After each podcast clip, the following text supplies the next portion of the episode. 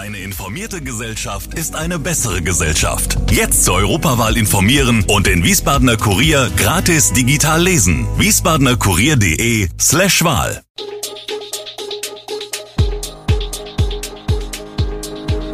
Gude, unser morgendliches News Update. Das Wichtigste aus Wiesbaden für Sie im Überblick. Guten Morgen aus Wiesbaden an diesem 14. November. Kritik an der neu gestalteten oberen Rheinstraße, mobile Toiletten für Wiesbadener Obdachlose und Mainz 05 und Eintracht Frankfurt trennen sich unentschieden. Das und mehr hören Sie heute im Podcast. Die neu gestaltete obere Rheinstraße gefällt nicht jedem. Die Stadt hat einen Radfahrstreifen rechts von den geparkten Autos angelegt. Im Mobilitätsausschuss hatte Christian Hill, Freie Wähler pro Auto, kritisiert, dass dort wegen des Radwegs zahlreiche Parkplätze weggefallen seien. Es kommt auch zu Staus, weil die Fahrspuren nicht ordentlich aufgemalt sind, schimpfte Hill. Er habe gehört, dass Heizölfirmen nicht mehr bereit seien, dort in der Rheinstraße zu liefern. Verkehrsdezernent Andreas Kowol, Grüne, widerspricht da, für die Heizöllieferanten gäbe es überhaupt kein Problem. Jederzeit könnten sie eine Sondergenehmigung bekommen, falls es nötig sei, für den Pumpvorgang auf dem Radstreifen oder dem Bürgersteig zu halten, so Kowol. Für die Veränderungen in der oberen Rheinstraße bedürfe es wohl noch einer gewissen Eingewöhnungsphase, ergänzte der Ortsvorsteher Mitte, Guido Haas. Es sei Wunsch des Ortsbeirats gewesen, in Anlehnung zur bestehenden, allgemein akzeptierten Fahrspur Rheinstraße von der Ringkirche kommend in Richtung Wörth, Karlstraße eine analoge Gestaltung Rheinstraße aufwärts ab Schwalbacher Straße als Zielvorstellung umzusetzen, stellte Haas klar. Das ist aus unserer Sicht gelungen, mit der räumlichen Abtrennung der Fahrspuren für den Kraft- versus Radverkehr ist der Mehrgewinn an Sicherheit für den Radverkehr objektiv erfüllt. Dabei seien Lieferzonen eingerichtet worden. Sie beschäftigen weiterhin die Stadt, Obdachlose, die in der Öffentlichkeit ihre Notdurft verrichten. Ein passendes Beispiel ist das Kirchenräuchen seitlich der Bonifatiuskirche, wo derzeit ein Mann die Anwohnerschaft in Aufruhr hält. Das war auch Thema in der jüngsten Sitzung der städtischen Arbeitsgruppe Hashtag Wohin, die sich um Obdachlose und auffällige Menschen im öffentlichen Raum kümmert. Wir haben nach einer zweistündigen Fallkonferenz zum letzten Hilfsmittel gegriffen und eine mobile Toilette in der Nähe am Luisenplatz aufgestellt, sagte Ariane Würzberger, gleichzeitig Leiterin des Sozialleistungs- und Jobcenter und der Arbeitsgruppe. Auf eine aktuelle Anfrage dieser Zeitung heißt es, dass der Mann die Toilette selten bis gar nicht nutzt. Aktuell hat sich die Beschwerdelage allerdings durch regelmäßige Bestreifung durch die Stadtpolizei etwas beruhigt, sagt Würzberger. Die Toilette wird aber bis auf weiteres dort stehen bleiben. Denn der Bereich rund um den Luisenplatz und das Kirchenräuchen werden permanent von Obdachlosen und Suchtkranken aufgesucht. Als weitere Problemorte gelten der Quartiersplatz und die Kirchgasse 18 am Luisenforum. Darüber hinaus kämen Beschwerden rund um den Hauptbahnhof und der Bahnhofstraße. Dass Notlösungen wie eine mobile Toilette etwas bringen können, zeigt der Platz der deutschen Einheit. Die Landespolizei, deren erstes Revier sich am Quartiersplatz befindet, habe der Arbeitsgruppe signalisiert, dass das WC für Entlastung sorgt. Ausverkaufte Arena, ein offener Schlagabtausch mit unterschiedlichen Phasen, das Rhein-Main-Duell hatte viel zu bieten, nur keinen Sieger. Der offene Schlagabtausch endete 1 zu 1. Die 05er, nach dem Totalausfall auf Schalke auf vier Positionen verändert und auch von der Herangehensweise nicht wieder zu erkennen, setzten in der neunten Minute mit einer Doppelchance die erste Duftmarke in diesem Rhein-Main-Duell.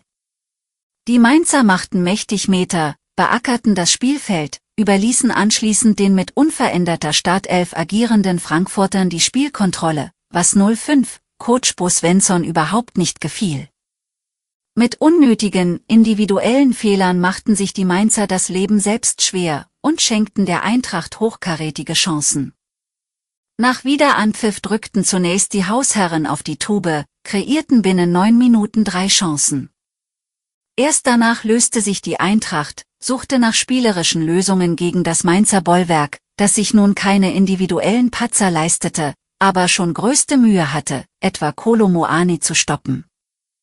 Die Folge, nach einem perfekten Pass von Mario Götze in die Schnittstelle, rannte der Eintracht-Angreifer dem etwas zu weit wegstehenden Alexander Hack weg, umkurfte in höchstem Tempo Zentner und schloss zum 1 zu 1 ab.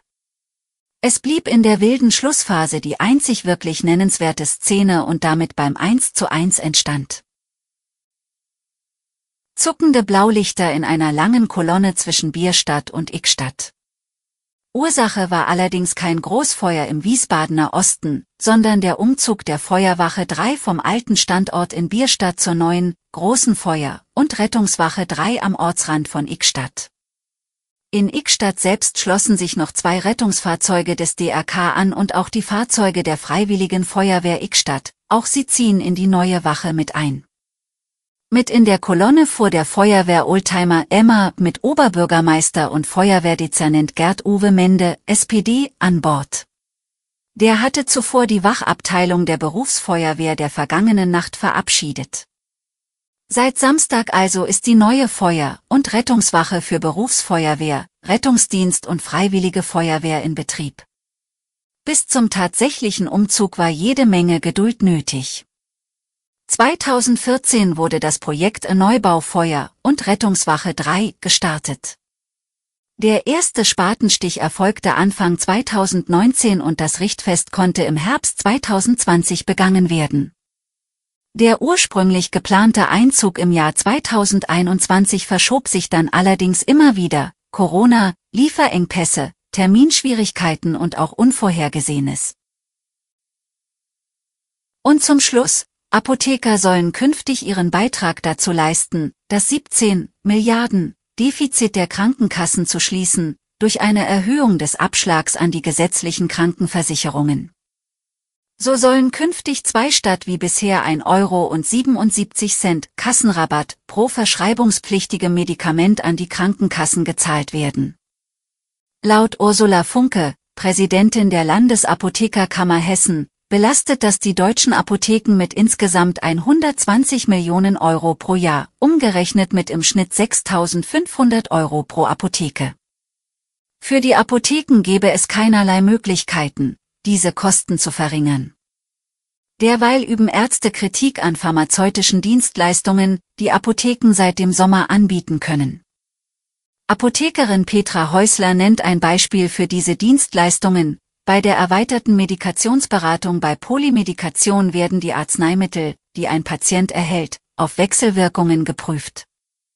Teilweise nehmen die Patienten bis zu zehn verschiedene Medikamente ein, die oft von unterschiedlichen Ärzten verordnet werden. Und nicht immer kennt der Arzt in vollem Umfang die Wechselwirkungen der Medikamente. Er ist der Spezialist für die Krankheiten und auch zuständig für die Verschreibung der Arzneimittel, aber für die Chemie sind wir die Spezialisten. Insgesamt können Apotheken bundesweit jährlich pharmazeutische Dienstleistungen in Höhe von 150 Millionen Euro mit der Krankenkasse abrechnen. Und das stößt auf Kritik, vor allem bei Ärzten. Diese fürchten, dass sich die Versorgungsqualität mit den pharmazeutischen Dienstleistungen verschlechtern wird. Und dass teure Doppelstrukturen geschaffen werden. Alle Infos zu diesen Themen und noch viel mehr finden Sie stets aktuell auf wiesbadener-kurier.de. Gude Wiesbaden ist eine Produktion der VRM von Allgemeiner Zeitung, Wiesbadener Kurier, Echo Online und Mittelhessen.de. Redaktion und Produktion die NewsmanagerInnen der VRM. Ihr erreicht uns per Mail an audio.vrm.de.